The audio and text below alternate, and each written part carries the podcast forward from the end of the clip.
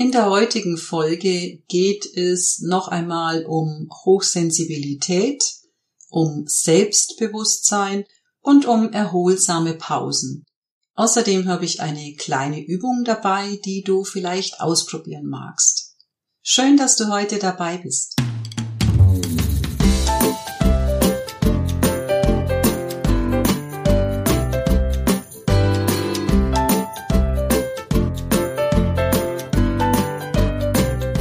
Bevor ich in die Themen einsteige, möchte ich mich ganz, ganz herzlich bei euch bedanken für die wunderbaren Rückmeldungen, die ich bekommen habe. Per E-Mail, über WhatsApp oder auch im persönlichen Gespräch. Es freut mich sehr, wenn ihr aus den Beiträgen was für euch mitnehmen könnt. Das ist Bestätigung für mich und auch ein Ansporn. Dankeschön dafür. Herzlich willkommen und herzlich willkommen auch allen, die heute zum ersten Mal reinhören. Schön, dass ihr alle da seid. Ich möchte anknüpfen an der vorigen Folge und noch ein paar Aspekte ergänzen zum Thema Hochsensibilität. Zum Einstieg fasse ich kurz drei Aspekte zusammen, die mir wichtig sind. Es ist ein komplexes Thema und es ist nicht einfach, das in die Kürze zu packen, das in zwei Minuten abzuhandeln. Es geht mir darum, dir eine Idee zu geben, dir eine Anregung zu geben, dass du für dich überlegen kannst, klären kannst, ob das Thema Hochsensibilität auf dich zutrifft und dass du dich dann weiter informieren kannst. Ich stehe dir da auch gern als Ansprechpartnerin zur Verfügung.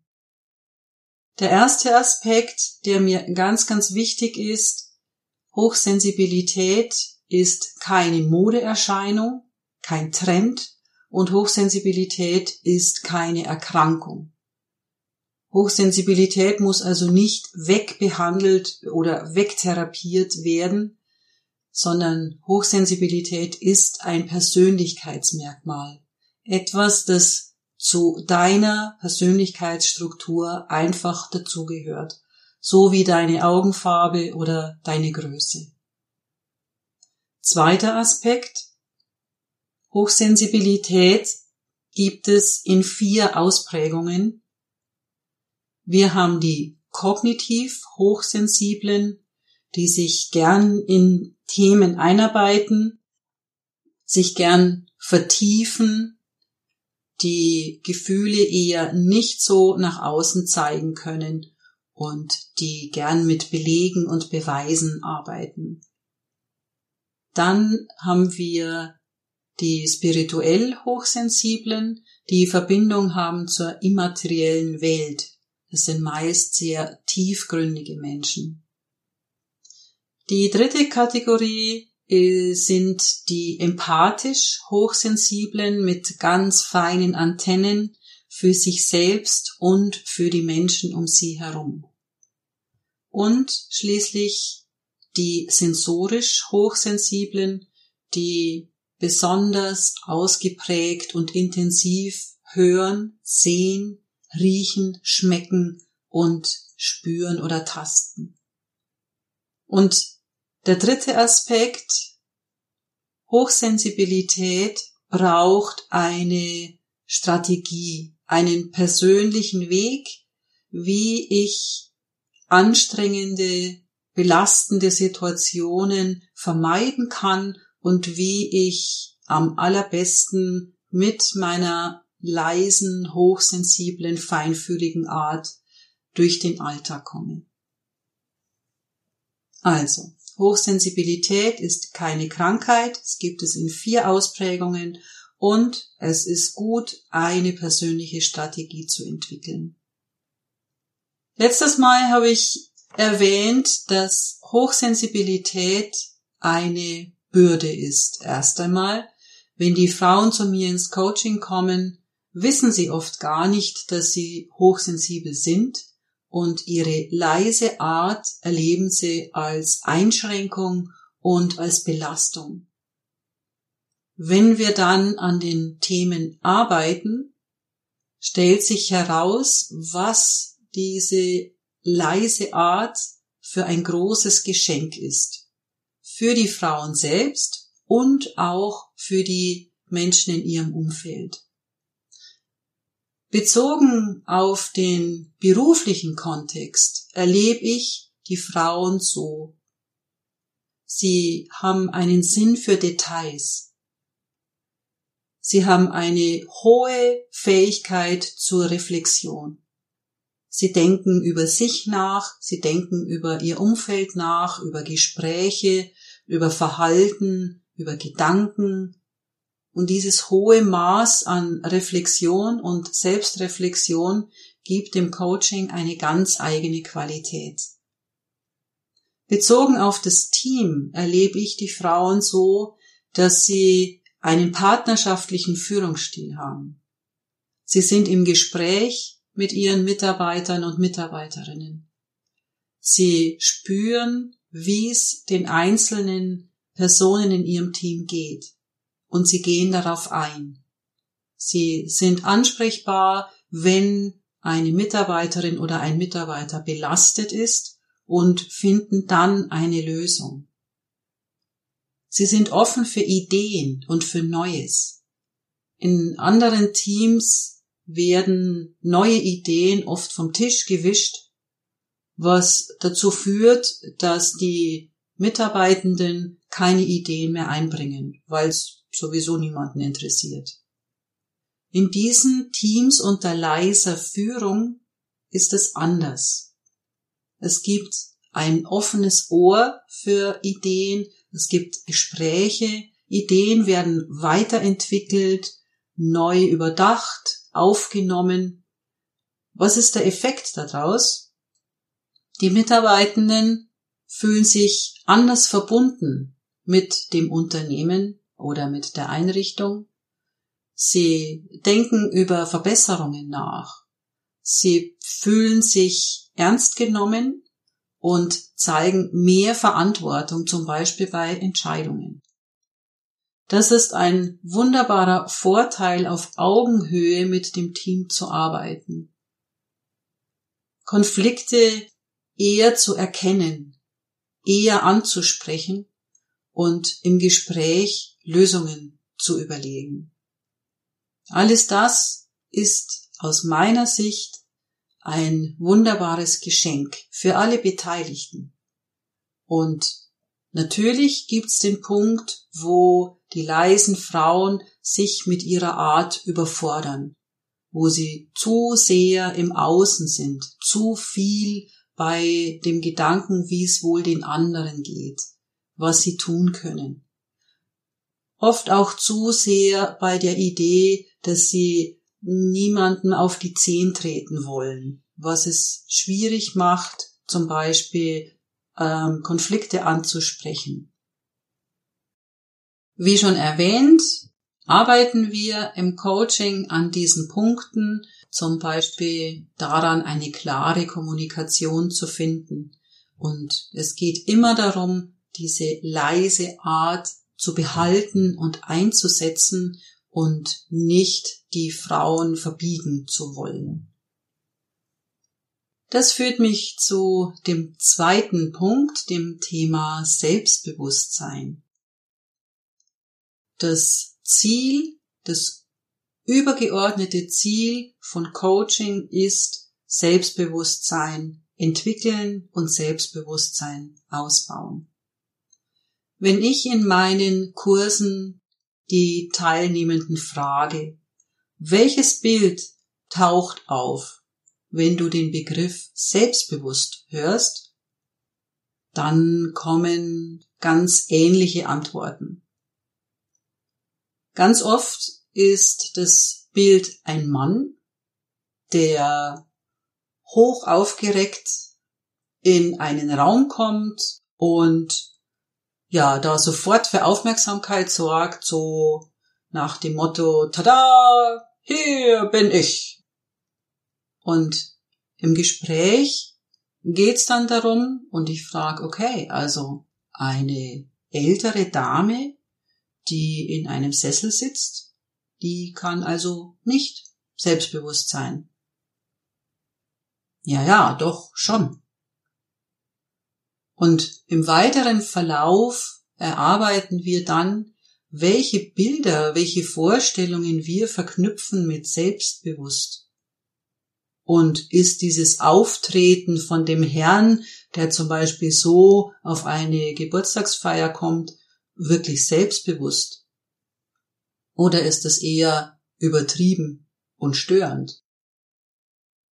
Ich verstehe unter selbstbewusst wirklich sich seiner selbst bewusst zu sein.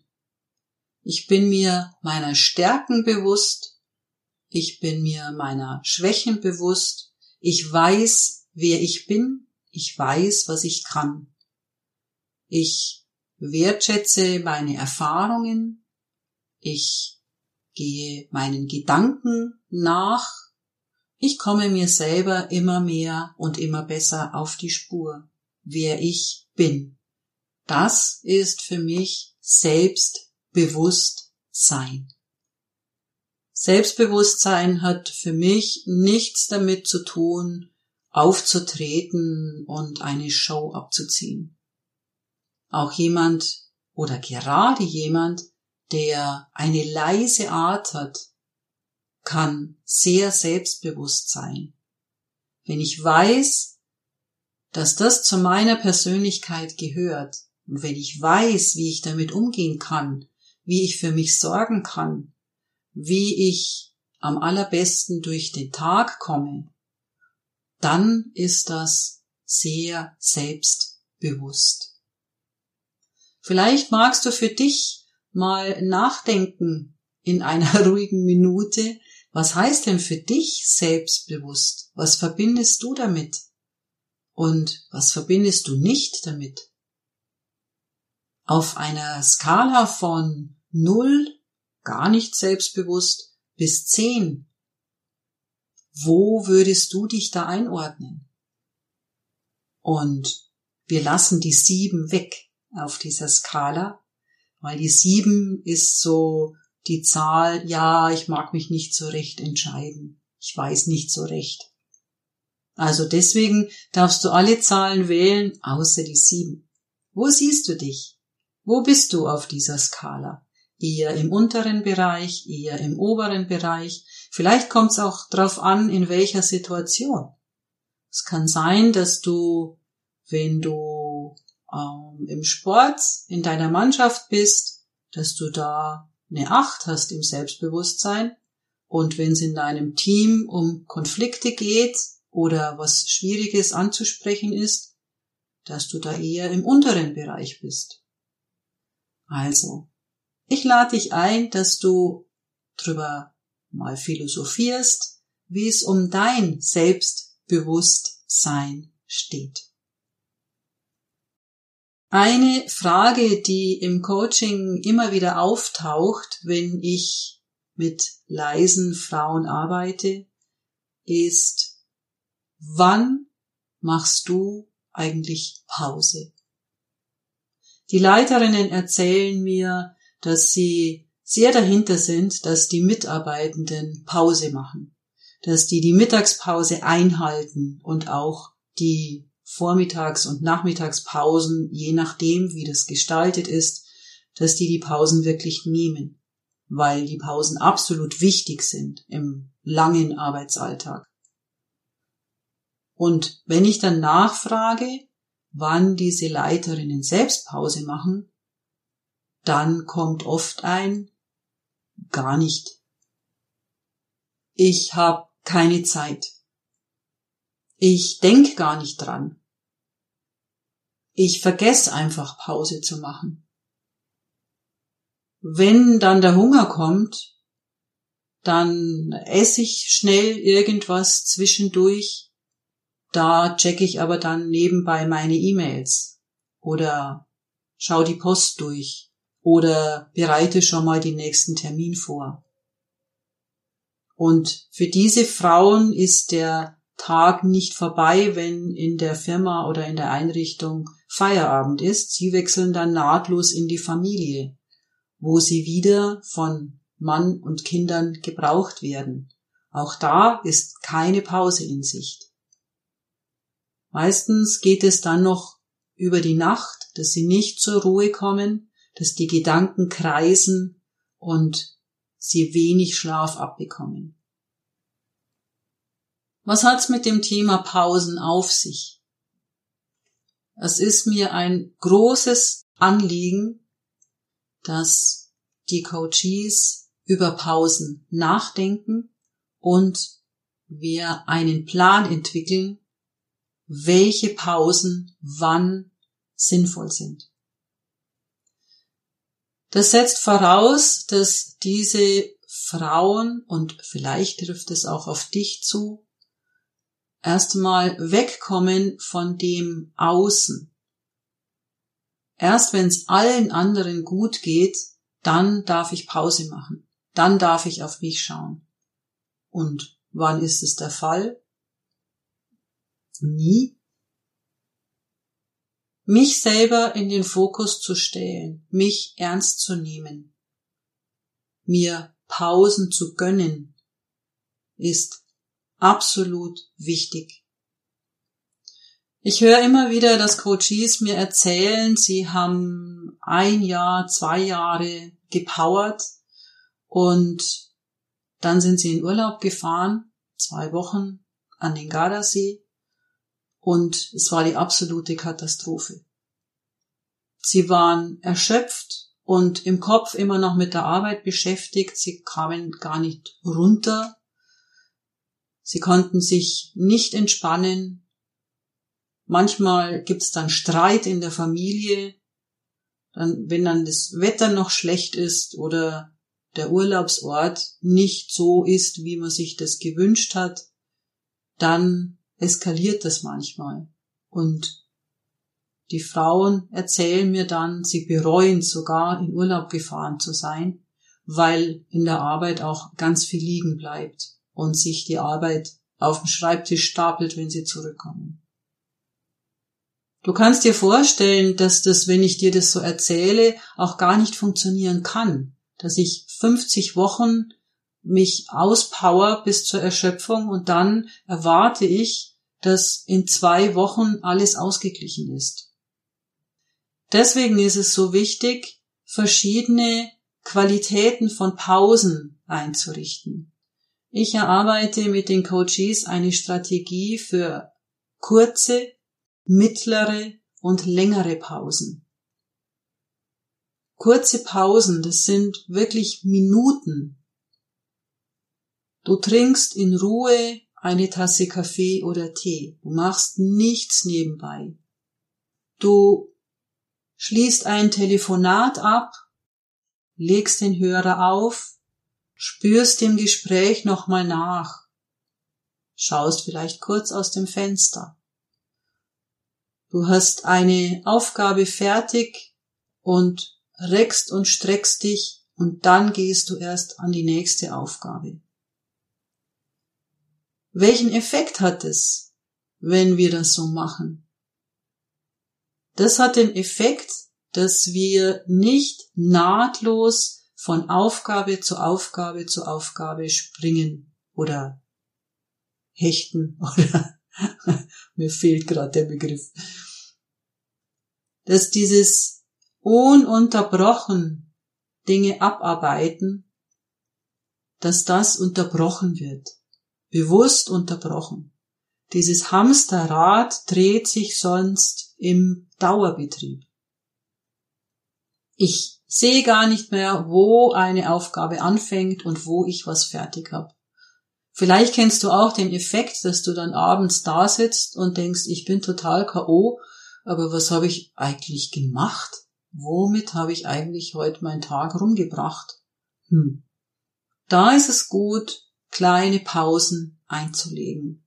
Und ich habe vor einiger Zeit einen Blogbeitrag geschrieben, vielleicht magst du den mal lesen bei Gelegenheit.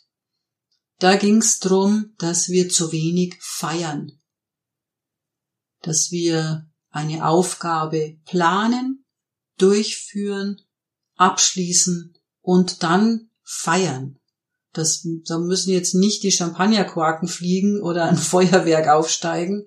Es geht darum, sich zu bestätigen, auf die Schulter zu klopfen und sagen, hey, habe ich gut gemacht. Ich bin in diesem Telefonat, wo der Kunde so aufgebracht war, bin ich ruhig geblieben. Super. So, durchschnaufen.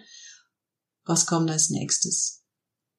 Und sich das bewusst zu machen, macht einen großen Unterschied in der Qualität deiner Arbeit und es macht einen großen Unterschied, was deinen Krafteinsatz angeht.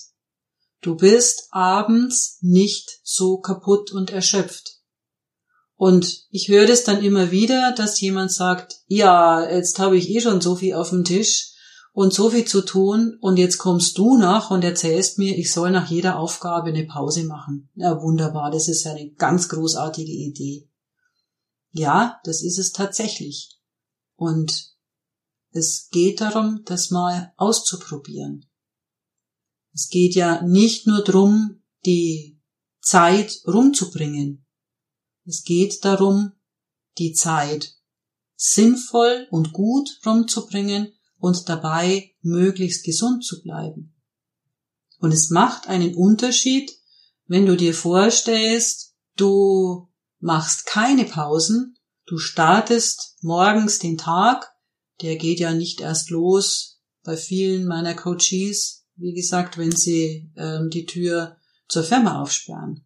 Der geht ja schon weit vorher los in der Familie. Und dann steigt es an und steigt und steigt und steigt an und du brauchst ein gewisses Level abends, um zur Ruhe zu kommen, um schlafen zu können und da bist du ohne Pausen weit darüber.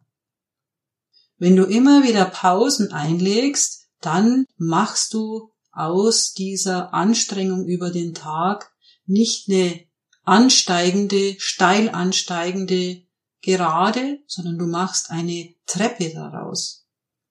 Also Anstrengung, Stufe, kurze Pause. Nächste Anstrengung, Stufe, kurze Pause.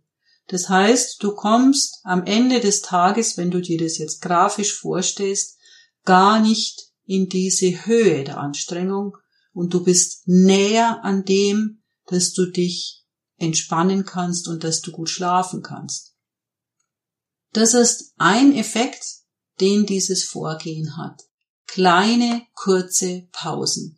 Das kann wirklich alles Mögliche sein und wie ich vorher schon erwähnt habe, geht es darum, eine persönliche Strategie zu finden was auch immer das für dich ist, was das sein kann für dich, find's raus. Was passiert, wenn du diese Pausen nicht machst? Vielleicht kennst du den Effekt, dass du in diese Erschöpfung kommst, in diese Überanstrengung und dann dich nicht mehr erholen kannst. Die Zeit reicht einfach nicht mehr aus, um den Energietank, der so leer gesaugt wird über den Tag, um den wieder aufzufüllen. Nochmal kurz zur Hochsensibilität. Hochsensible Menschen nehmen viel mehr wahr in ihrer Umwelt. Sie nehmen viel intensiver wahr. Die Eindrücke hallen viel länger nach und sie brauchen viel länger, um sich von Situationen, von Eindrücken zu erholen. Das heißt, schon für in Anführungsstrichen normale Arbeitende ist es wichtig, Pausen zu machen.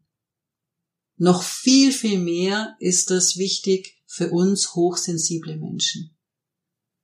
Also, wenn du keine Ideen findest oder keinen Plan findest, wie du Pausen einrichten kannst in deinem Alltag, dann nimm gern Kontakt mit mir auf. Wir finden da gemeinsam einen Weg.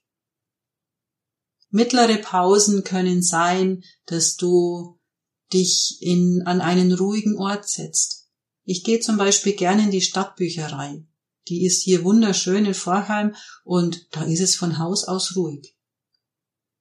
Und eine längere Auszeit kann sein, dass du allein in Urlaub fährst. Eine Auszeit nimmst, wenn dir zum Beispiel Sauna Spaß macht oder Nordic Walking oder Yoga, dann kannst du deine Auszeit entsprechend ausrichten. Mein absoluter Geheimtipp ist übrigens, dass die Familie in Urlaub fährt und ich bleib allein daheim. Das ist für uns seit ein paar Jahren die ideale Lösung und da ist allen gedient. Meine Familie reist sehr gern, ich eher nicht und ich genieße die Zeit wirklich allein daheim zu sein und tun und lassen zu können, was ich will. Das ist für mich pure Erholung und die Familie ist glücklich, dass sie in Urlaub fährt. So ist eine Win-Win-Situation geschaffen. Wenn du ausprobieren willst, Pausen einzubauen in deinen Alltag und es ist der Tag so voll, dass du vielleicht drauf vergessen könntest, dann habe ich eine kleine Übung für dich, die du vielleicht ausprobieren magst. Und zwar kannst du in deine linke Hosentasche oder Rocktasche oder Jackentasche zehn kleine Gegenstände geben. Das können Münzen sein oder Perlen oder kleine Gegenstände. Linsen funktionieren auch gut.